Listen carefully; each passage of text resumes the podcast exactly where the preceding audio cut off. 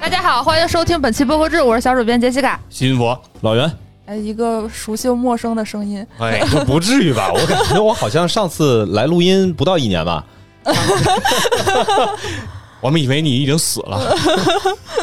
这个又 Q 这个社长之死这个梗是吧？啊！呃，今天我们看门见山，想跟大家聊一聊今年 Q 一的广告投放。哦哦，Q 一已经过去了，啊、是是是是，这都已经四月的嗯中下旬了，中下旬了，这是嗯个数据也都出来了，是吧？对，选一个这个时间点呢，也是感觉结合这个大环境。我今天还看一个呃自媒体，他说是二零二三年第一季度其实是生死存亡的一个季度。确实是。感觉各个商业环境都不太好，因为其实啊，每年到了上半年第一个就是 Q 一这个时候啊，嗯，哦其实跟这个过年本身的时间有关系，就是过年越早，这个 Q 一啊就越惨。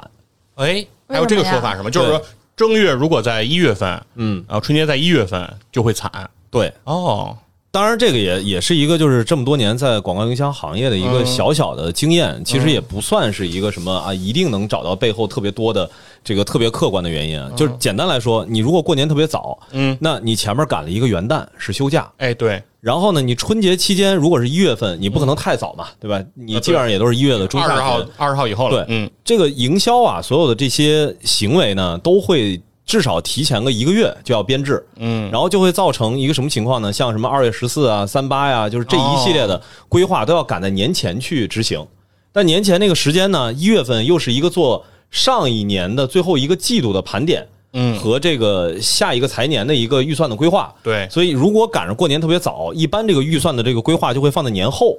就会造成给这个三八呀、给这个二月十四啊留的那个时间就不够哦。很紧张，对，所以每次赶上过年特别早的那个时候呢，就是呃很明显的在 Q 一这个阶段，三月份是特别特别惨淡的一个月份，来不及。明白。有感觉就是反正两个节离得近，嗯对吧？节后有一个节后工作那个工作焦虑症，对节后无心工作，节前有一个节前无心工作，所以可能整个一月份无心工作，哦，对吧？然后整个二月份又一般又短嘛，二十八对天本身就短一点儿，然后整个这周期过来，好多一月份该干的事儿就拖到二月份干了，对然，后整个 Q 一就都耽误过去了。啊所以今年确实在广告营销这个圈子里头，是像刚刚那个杰西卡说的似的，就真的是生死存亡的一个季度啊。嗯，包括其他平台，像 B 站很典型，那个什么 UP 主停更潮，有很多、呃退网的一些 UP 主，这种事情还挺多的。所以说 Q 一它其实可能预示了这一整年的一个基调吧。嗯，反正二零二三年感觉不是一个特别好的年景似的。呃，我觉得还是大家一开始对二零二三的 Q 一的心理预期哦有点高有，点乐乐观了，对以，为会回弹，一下子就对那个对对对对，对，因为大家都想的是从二零二二年的十二月份嘛，因为这些东西都结束了，然后对二零二三年感觉大家应该迎来全新的一年。那二零二三的整个的节奏，至少大家心里想的是对标二零一八、二零一九对那个节奏，但事实上好像呃商业环境其实跟当年不太一样了。没错，没错。然后，尤其是用户这边本身的消费意愿啊，然后一系列的事儿，其实这几年下来，其实发生挺大的变化的。嗯，总体来讲，我看各平台呢 QL 都在抱怨说，以前可能就是可能还会有一些市场预算，那现在都要问你的转化。就总体来讲，各平台都有一点儿稍微往下走的这个趋势吧。嗯嗯这个确实是。然后我统计了一下，Q 一的话，就是还是以这个播客 campaign，就是投放的次数，不是以品牌，也不是以这个播客接广告的数量，就是说播客投放的活动，嗯，就是一共是五十七次。哇，嗯就是在这么惨淡的时候，依然有五十七次博客投放的活动。而且这个我我这个统计肯定是非常不全，哦就是肯定落了特别特别多。哦，肯定是要比这个数量要大得多的，是对，然后其中还是有几项嗯可以值得分析的点。嗯，首先呢，就是长期投放的品牌变多了，哦，比如说那个，我觉得保时捷这个可能能算吧，因为他投了两期这个早咖啡，保时捷嗯，哦，他那个名字特复杂，什么保时捷北区与数字科技，然后他投放了两期生动早咖啡，那个形式也比较有意思，它是。节目里头当然会介绍一下，就是保时捷它的科技创新啊，或者它那个车型为什么这么多年这么经典。同时，它生动词会放一个试驾连接，就是你可以去参加报名去参加他们一个线下嗯活动。哦，这个算是线上线下的一个营销。然后还有就是很多保 时捷还用做广告来说自己怎么好是吗？啊、它还是有一些品牌预算的。嗯啊，然后还有一些我们特别熟悉的老面孔，比如珀莱雅。珀莱雅我感觉恨不得每个季度都会有一个营销的活动。嗯，呃，然后 HBN 这个是所有平台可能最大的广告主，我现在体感，还有暂停实验室、小雨伞、保险经纪，就是他们是一直都深耕播客吧这一块儿。嗯，然后更典型的就是那个周丽，嗯周丽发起了一个声浪计划，之前播客制的那个文章有写，嗯简单介绍一下，就是他会发起了一个就相当于可以是播客自荐的活动。如果你是万粉以下的创作者，你可以给他们发邮件，然后写一下你这期播客的大概会有哪些内容，然后。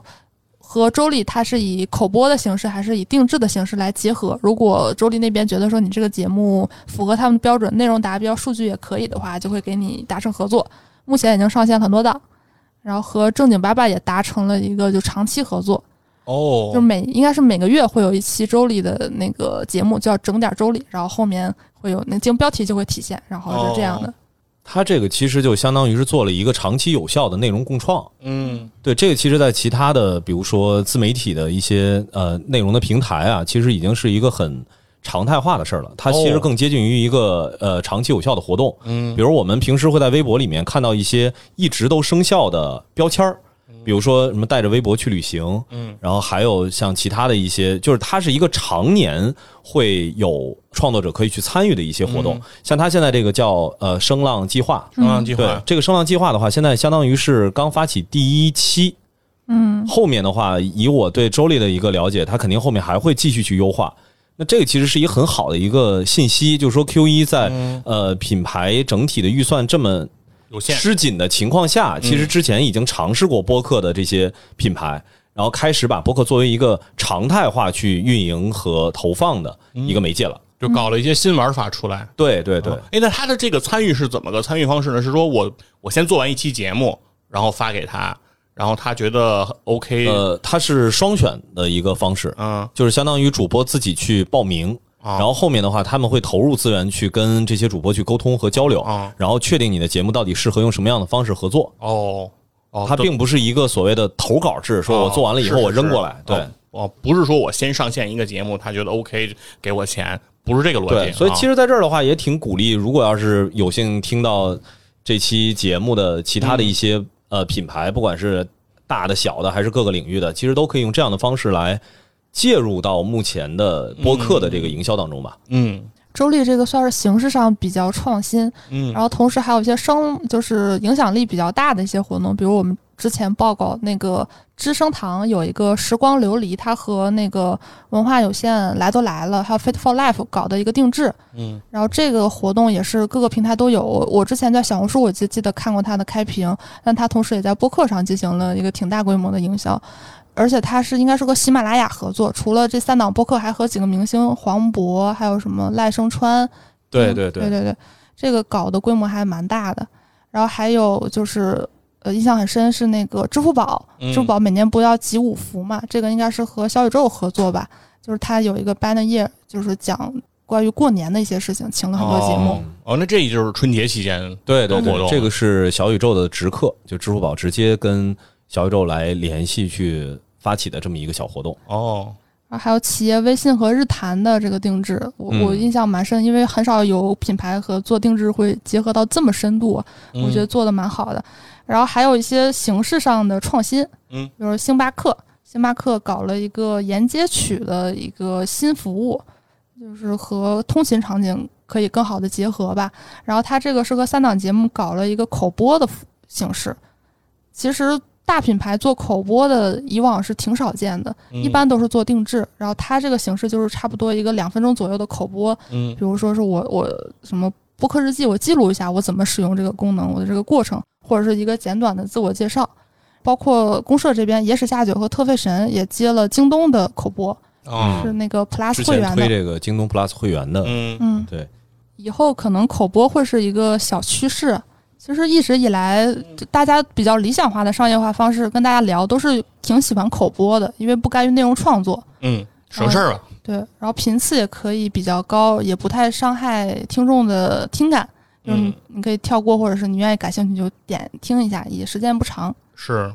然后再就是，呃，还有呃 Q 一的特点了，就是女性博客的商业化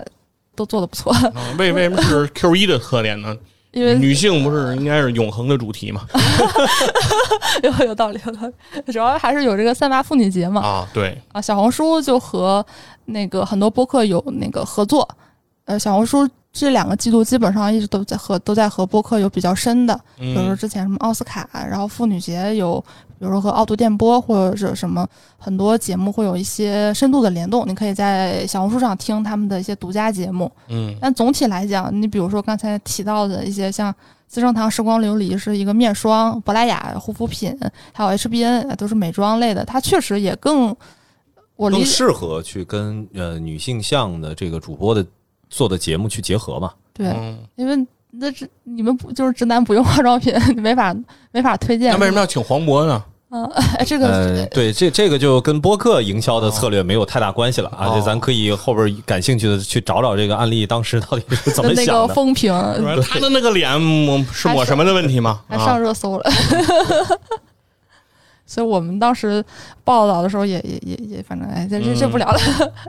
总体来讲，这是 Q 一的小趋势吧。啊，然后还有呢，就是呃，有一个叫“森林先知”起泡酒的品牌投了很多播客，我疑似是受周丽的这个影响，嗯因为都是这种酒对类对的嘛。对，以前像 Miss Berry 也是这种果味儿气泡酒，是挺典型的愿意投放播客的，可能是觉得女性受众更多一点，女性城市白领可能更嗯符合他们这个用户群，然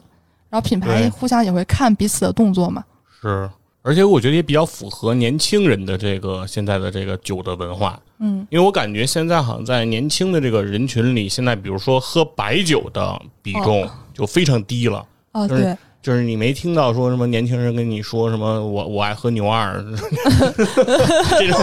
对吧？这种言论啊就不太多了。然后包括其实像喝所谓传统的，比如喝威士忌，嗯，呃，对吧？喝喝什么 single malt 的那那个人群，好像也现在出现比较高龄化的那个那样一个趋势了，就是年轻人好像也不接触这样的东西了。那反而是这些比较火的这些呃气泡酒这种嗯东西，好像现在是比较受年轻人的这种欢迎的，对吧？包括当年江小白呃嗯对一炮而红，也是说打一个年轻人的这样一个差异。就是说，单纯你说酒的品质有多好呢？其实未见得，但嗯是它的那种品牌的调性会比较符合年轻人的这种社交场景、嗯，啊。是一个市场教育吧。哎，是，哎，我这个观察下来，整个 Q 一其实我会觉得比较明显的嗯一个变化是，车企开始在播客这一部分开始也做长线的布局了。哦，你像这一次的话，除了像新能源的汽车之外，就是传统的车企，因为刚刚其实提到了，不管是保时捷也好，还是大众，还是奔驰，其实都在 Q 一有一些，就是也有可能它没有在 Q 一去执行，但是明显能够看得到这个车企在 Q 一大量的一些客询啊，然后或者是呃在规划，比如说 Q 二去做一些投放、执行这一系列的动作。嗯，这个车企其实是一个小信号，因为相当于车企的整个预算的规划编制，它会比其他的行业啊相对来说会规划的时间更早。哦，也就是说，比如我们 Q 一现在看到的这些车企的投放，嗯上一个财年的时候嗯其实就已经啊都已经规划好了对，。基本得推到二二年的 Q 三去了。对对对嗯，Q 三 Q 四那个阶段吧。是，所以这个我看在整个 Q 一撑起来的比重还挺多的。哎，是哎，包括我们之前报过那个未来，它不是办一个什么奖嘛？就它对有个 Neo Radio，就是他们的这个车载音频体系，然后有有时候会办一些线下活动，还给播客发了几个奖。这我觉得 这可能是个动作，包括未来他们也做那个品牌播客，嗯，这可能是一个小信号。哎，对，不过这个车载收听这个场景，现在感觉可能是越来越普遍化，或者说越来越普及了。我前两天看了一个那个 UP 主做那个汽车的那个视频，他讲他以前买的特斯拉。就是说他，他就说他自己是个韭菜嘛，然后被割了，然后说以前将近一百万买的那个特斯拉，然后呢，买买买了特斯拉之后，他就给人讲说，你看这有一个大屏幕，看着特别好吧？说这个上面如果听音乐呢，就是要绑定你的这个 QQ 音乐的账号，如果你 QQ 音乐账号出了什么问题怎么办呢？你就只能听喜马拉雅了。哦，喜马拉雅是这么曝光对，的。我说我当时当时听，我说哎棒，哦，我觉得特斯拉在喜马拉雅还有个品牌播客，反正就嗯是私家对电台，嗯反正挺好玩的。就是说，大家汽车的这个用户现在用车载的这个智能方式收听音频内容，其实是一个比较常见的一个选择方式了。嗯，呃，然后还有一个小趋势就是整合营销的投放在播客中偏多了。呃，比如说很典型的那个内外和冈本，他们搞了一个，我记得是情人节一个特别的联名产品。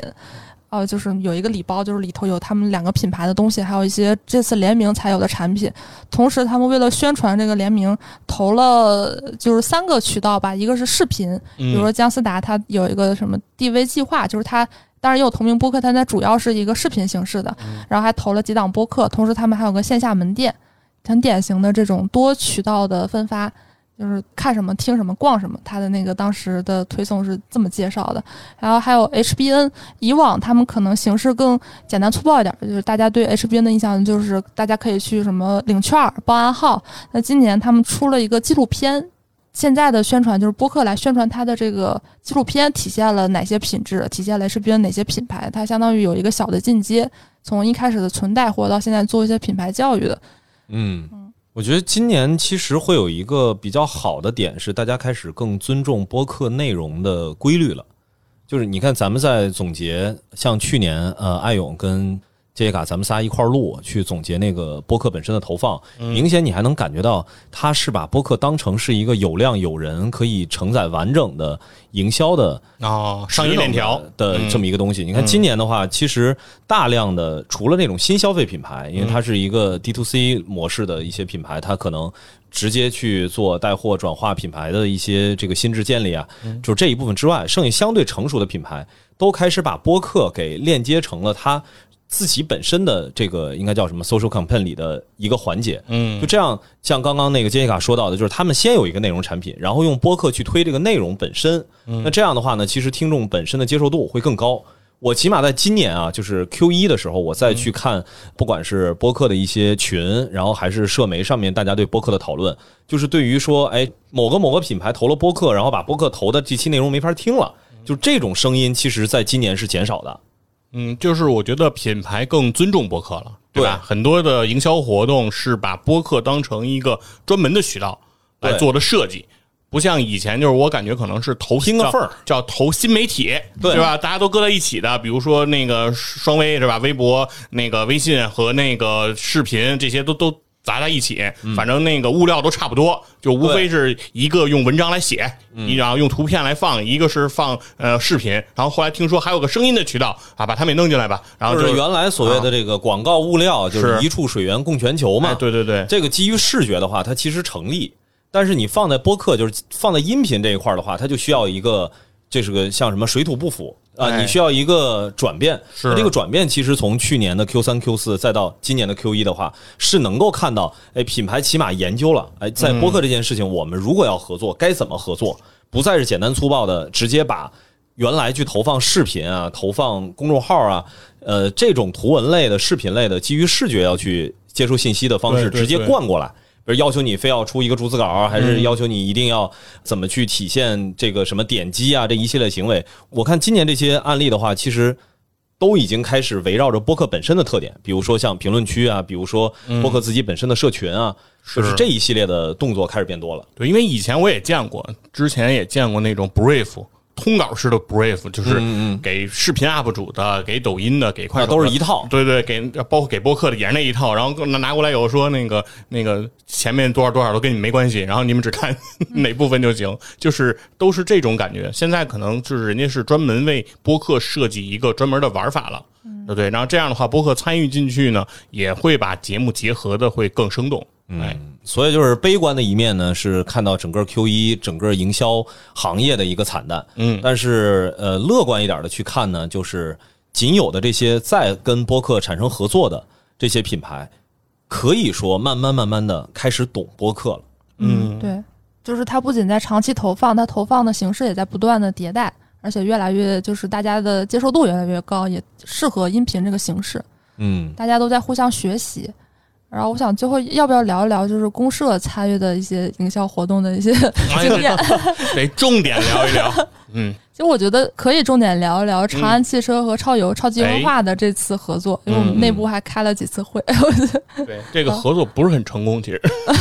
没有就最后是不结叫果不是成好功吧的，就是说过程中比较间合作的过程比较坎坷，嗯，所以我觉得超游呢可以代表很大的一部分播客创作者，就是相对来讲，那个就是和甲方对接的经验经比较验吧，对，不对太丰富。嗯，因为我记得长安汽车那个项目当时来的时候，其实已经是说让呃播客节目本身去带内容，对。但是再这一个里是边《儿三体》动画片儿，对，嗯，但是后来呢，因为长安当时其实是赞助了这个《三体》动画片的， 那是可不嘛。对，那呃但里是头就是全是呃出了一些小小的问题，就是这个动画片本身的口碑呢有一些呃呃有些瑕疵吧。嗯对，，所以后来在做的过程当中呢，临时改了，嗯，就是说强调科技这件事情，不要再去强调跟动画《三体》动画片的动画关片联儿性了了。嗯，所以在这个中间的话，其实是有过一些呃，在这个创意上面的一些小小的摩擦。对，所以说这种就是所谓叫内容带货，或者说就是呃品牌先植入内容到一个营销内吧对内容对营销这种方式，其实确实有一个风险，就对本身它做出来那个内容得真的有有价值，或者真的得有好。如果那个内容本身扑街了，然后对你再结合着那个内容再做，其实很多后面的事情就会很尴尬了。对，嗯，但是好处是，其实这一次落点其实还是落在《三体》这个 IP 本身上，嗯，并没有把最终的落点落在《三体》的动画片儿。这个其实也是跟客户那边沟通之后，然后大家达成共识的一个点。嗯，就这个其实重点拎出来想说什么呢？就是跟播客本身的合作啊，与其说我们现在是要定位在怎么去推某一个产品或者某一个品牌的理念，嗯那其实不如是把它放在一个呃已有的成熟 IP 或者是一个话题下，就这个其实是公社从，当然了，有一定的我后来在平台供职的这个原因啊，嗯，就是我们一直是在引导客户说，如果你现在想要通过呃音频的内容进行营销的话，嗯，那你一定做的这个内容是跟原本的这期节目所呈现出来的这个内容，要看上去是对听众而言应该是一致的，就是你不能说我现在有一个《三体》的这个 IP，我现在一个车企跟他合作了，好，我现在去找一个流量特别大的，它可能是一个母婴的一个大号啊，它有足够多的流量，然后用户的画像呢也跟长安汽车要主打的人群一致，嗯，你非要让他去聊《三体》，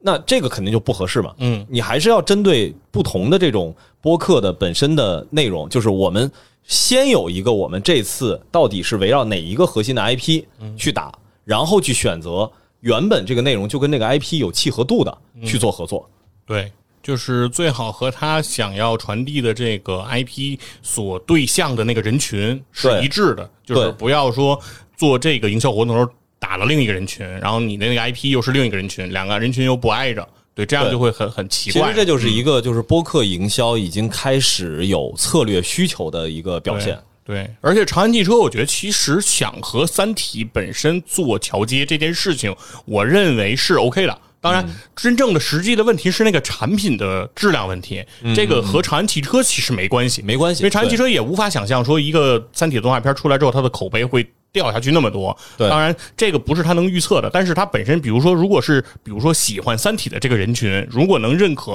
长安汽车现在的科技储备，它的科技水平也是一个在全球都是领先的嗯一个水平上，如果给大家建立出这个认知，其实对于长安汽车它的品牌是有非常好的一个价值的。没错，对没吧错？这样的话，国产汽车品牌就不再是说借鉴和模仿的那样的一个传统印象了。而真正其实你要想让你的品牌体现出这样的调性，事实上不见得这些人买，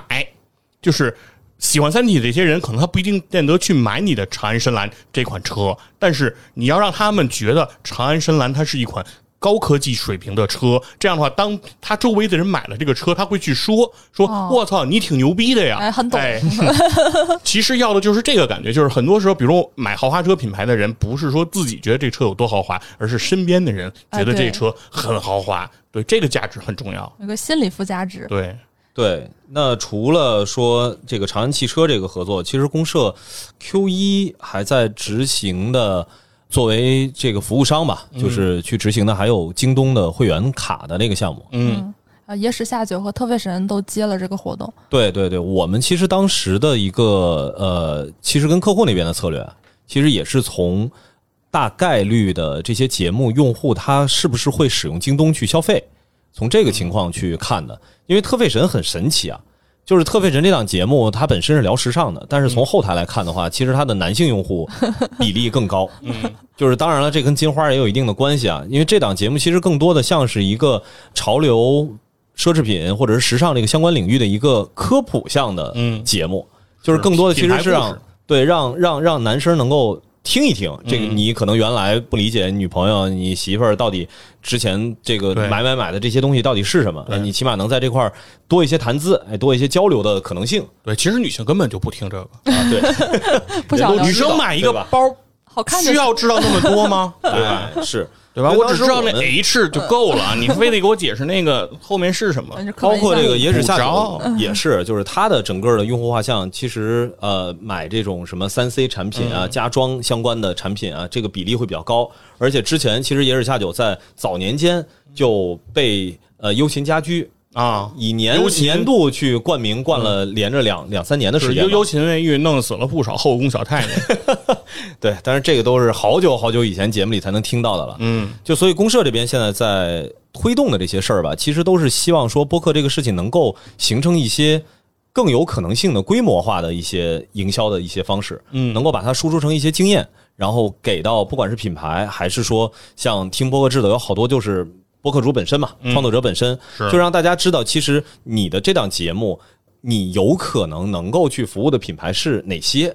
然后该怎么去服务？我们其实是希望这个事儿能打个样儿的。对，因为毕竟也是在 Q 一嘛，对吧？对一年之计在于春。对，给而且整京个东那一次其实是有带货的相关的数据的考量，那最后其实也都达标了。嗯哦，就是通过公域，通过私域，就是通过咱自己的这些群啊、朋友圈啊什么的，当时确实难度非常大，嗯，因为它的下单窗口期只有一天。哦，对，啊晚了还抢不着，反正我当时对也没抢到。就这个其实也是这个执行过程当中发现的问题嘛，嗯就是未来可能在跟品牌去合作的时候，如果像这种它真正引导用户去产生转化的那个周期太短，可能也确实在播客这儿执行起来会很麻嗯烦。对，就是爆发力没那么强，有的对时候。嗯，而且等到我们比如说之后再想做一些啊、呃宣传活动的时候，就发现已经结束了。对对，这个东西就是时但间嗯上，是好在啊，这个项目确实最后是达标了。嗯，就一方面，创作者一定要注意这个建立这个自己的私域啊，就该拉群什么的还是有用的。同时，广告主我觉得也要尊重一些播客这个特性吧，时间不要搞太紧了。是，可能不会像那个视频平台、短视频，尤其是那种爆发力那么强，就是一个节目一上线，然后一天，然后播放就几十万出出来，对对然后对怎样？但大家粘性会比较高，转化率嗯可能会还不错，但是对时间窗口要留得长一点。对， 还有一个虽然不是在这个 Q 一啊，但是其实是 Q 一的时候在一直在沟通和落地执行的，就是四二三的这次哦，读书节的活动，嗯，啊对读书节的这个活动，因为虽然说这个咱们放在 Q 一去聊不太合适，但嗯是我猜想啊，大概率咱们四五月就五月份的时候，应该也不太会聊这个事儿了。就是这个其实是延续了去年，如果大家有印象的话，嗯是《哈利波特》当时的那个投放，嗯，因为这个实际是由喜马拉雅市场部去发起的，我觉得这个是在带一个纯粹的内容产品，嗯，就这件事儿对于播客而言是一个最合适、最有效的一个链路，就是大家日常的，不管你聊的是什么节目，如果说它是一些文化消费或者本身就是内容的，其实是特别适合播客来去来去做的。嗯而且这件事儿，千万我当然我从我自己的个人的私心角度来说啊，我特别不想让平台去白嫖播客的这一部分资源，嗯啊，说我给你拿一个什么样的流量资源去置换啊，你来参与我们平台内部发起的活动，你就能有一个什么样的这个曝光啊？我觉得这些特别虚，嗯就实打实的。如果一样的，就是其他所有的这种内容平台吧，也是奉劝平台一下，就是播客，嗯，该花钱奉要花奉劝钱平台啊，呃多给钱。 好好自为之。哎，对，但我觉得反正本身播客来卖书来说，是一个相对来讲感觉格调比较高的事儿。比你卖其他的这个消费品来说，对嗯吧？如果你推荐的是一本书，我觉得对于播客本身的伤害是比较小的。总体来讲，听播客的人也有阅读的习惯吧，呃比较对重合。对，所以说这个人群找的呢是比较合适的，但唯一的问题就是现在书店的生意现在就是不太行这就是一个书店就活不下去嗯整个大的这个出版行业纸质书的一个问题。是，对，所以说确实来讲，通过播客吧，如果能帮助出版集团也好，纸媒也好，能够再有一些生命力，其实也是一件好事儿嘛。嗯，对。然后现在说回来，其实 Q 一公社这边去参与的这种新消费品牌的，就是从播客本身的选择啊，可能还没那么多。嗯，就是咱们现在，比如参与了车企的，参与了这种平台的大的市场营销活动的，然后也有一些稍微一线点儿的不同的行业的一些品牌做的投放。其实我觉得公社可能未来也要更多的去服务一下这些新消费品牌，去基于咱们跟跟这个周丽之前不是也专门写了一篇对他的访问，包括我我跟艾勇，我们也其实跟周丽的负责人去比较深度的聊过他们的一些在播客上探索的方式。哦在超频对话，对，哎在超频对话那档节目里，我觉得未来的话，其实公社可以更多的，比如说，呃，是不是播客制？是不是在未来会有一个计划，能够专门的面对这些呃想要在播客营销这个领域去探索一下的品牌，我们集中的去做一些嗯线下的活动？我觉得都是有这个可能性的。对对对，其实对既往品牌活动的一些盘点呀、和这种经验的总结，我觉得不仅仅对包括创作者比较有价值，对品牌本身，我觉得也是一个比较有意义的事儿，对吧？ OK 啊，嗯嗯，然后最后发一个招聘启事。 哦， 最近播客公社在招实习生，如果对感兴趣的话，可以直接联系老袁。哎，对，嗯这个联系方式就到时候写在那个 show notes 啊 show notes 里吧，嗯哦或者是对直接在播客制的后台来对留下您的联系方式。对，反正在任何的评论区都可以联系，就是对你都说表达你的意愿，总有办法能找到你。嗯，对，因为现在播客公社这边事儿也比较多，我是确实是需要一些人力去协助一下，不管是小主编杰西卡，然后还是说现在咱们的这些制作人们、播客们的这个日常的一些，不管是运营还是行政上的工作吧。有什么招聘条件吗？ 呃，喜欢播客，哦，一定要听播客， 就是因为之前咱们也不是没试过啊，就是咱们上一个实习生，那、之前也是帮了咱们好几个月的工作，那、嗯问题呢就是他不听，那他就真的是本着一个我想找到一个文化公司来实习，嗯那我们花了好长时间去教育他这个播客到底是一个什么样的嗯领域，那想培养说他是不是能够建立起对播客的兴趣，那这个有点儿有点儿慢，对，就是可能你实习个两个月的时间，你才刚了解你的这些工作该怎么去，该怎么去去做。嗯那这个可能对于现在公社立刻需要一些实习生来解决，呃，实际的一些问题呢，可能时间上有一点点不太允许。嗯，就还是时间希成本望有点高说了，对，嗯，但我觉得咱们这在节目里说，大概率是听众吧。 对，反正就是如果你不喜欢播客，我们也不太方便压榨你。 这落点可还行。嗯，反正欢迎感兴趣的创作者，或者是有推荐周围的朋友来我们这里工作吧。嗯感谢大家。拜拜。好，拜拜。